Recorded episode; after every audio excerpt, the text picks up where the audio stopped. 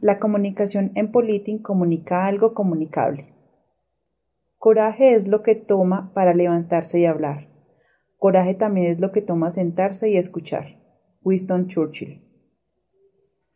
En el modelo tradicional de comunicación, guion, el más simple y común, guion, se identifican tres componentes básicos. Un emisor que da un mensaje dirigido a un receptor. Esta noción fundamental se puede trasladar al resto de los procesos, aun los más complicados, y tiene la siguiente lectura. El emisor es la fuente o comunicador que, para el caso del politing, sería el candidato o partido político. El mensaje es la información, propuestas, programas, planes, plataforma política, etc. Y el receptor o destinatario es el público, el votante, el mercado electoral.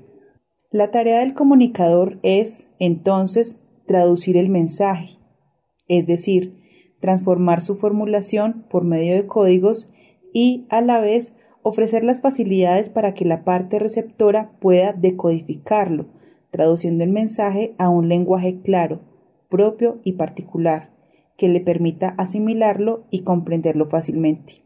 En el proceso de decodificación y en la forma como se lleva a cabo es donde se vincula de manera directa el politing con la formación de la opinión pública.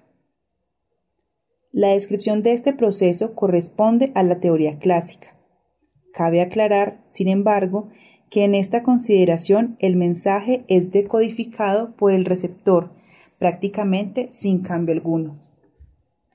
Sin embargo, esta afirmación no tiene los mismos efectos cuando el proceso se establece entre individuos, donde la comunicación interpersonal es un proceso que regularmente tiene lugar en la conversación y los mensajes son necesariamente modificados por los actores del proceso de comunicación, no solamente durante la conversación, sino y sobre todo durante su entendimiento. Es un hecho evidente que los medios masivos de comunicación social, entre paréntesis, radio, prensa, televisión e Internet, detentan el dominio de la comunicación en las sociedades contemporáneas.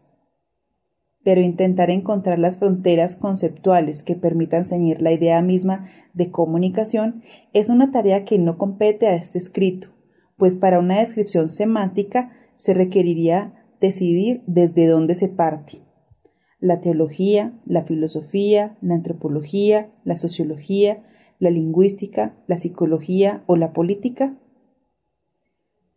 Como el propósito no es hacer un análisis concienzudo de las teorías de comunicación, solo se tratarán los asuntos que nos parecen relevantes para su relación directa con el politín. Hay tres sentidos dentro de la comunicación, la directa, la técnica y la social. La primera es un intercambio de información entre individuos, ya que no puede haber vida colectiva o individual sin alguna forma de comunicación.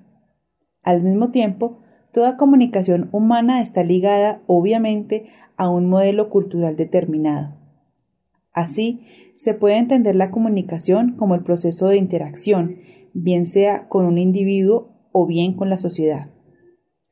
La concepción técnica puede ser entendida como un conjunto de técnicas que sustituyen la comunicación directa por una comunicación a distancia. Este proceso está mediatizado por técnicas tales como la televisión, la radio, el cine y la informática. El sentido social está orientado a satisfacer una necesidad de relación entre las economías y tiene poca importancia a nivel individual o de pequeños grupos. La interacción es precisamente el punto donde convergen estos tres tipos de comunicación y es dentro del cual el gerente de Politing, como coemisor, codifica los mensajes y luego los transmite por los canales disponibles. Posteriormente, mediante un sistema de retroalimentación, se asegura si los mensajes fueron decodificados por el elector en forma adecuada o no. Tanto el mensaje como el receptor, los canales y la retroalimentación tienen características propias que los distinguen. El emisor, entre paréntesis el candidato o partido, cierro paréntesis, deben tener claro el mensaje que desea comunicar y una visión integral del mercado electoral.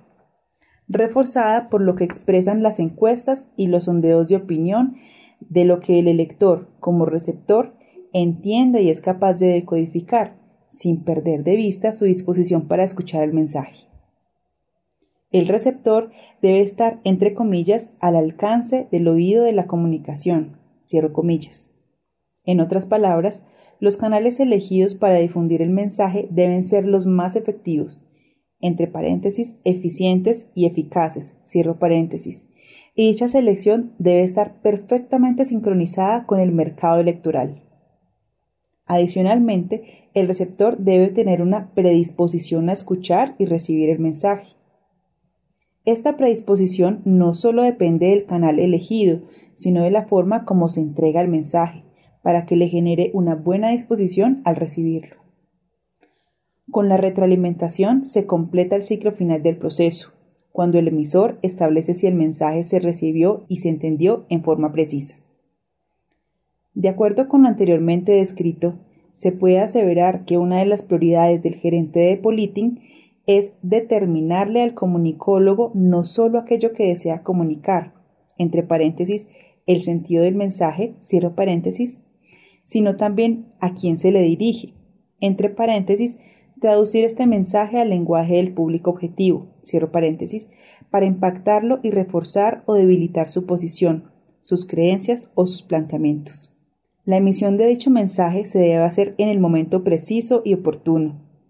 Adicionalmente, a través de la medición de resultados se comprueba si guarda relación o no con la intención inicial del gerente del politing. De no ser así, no es que sea completamente inútil, pues por lo menos serviría de ejemplo de lo que no se debe hacer.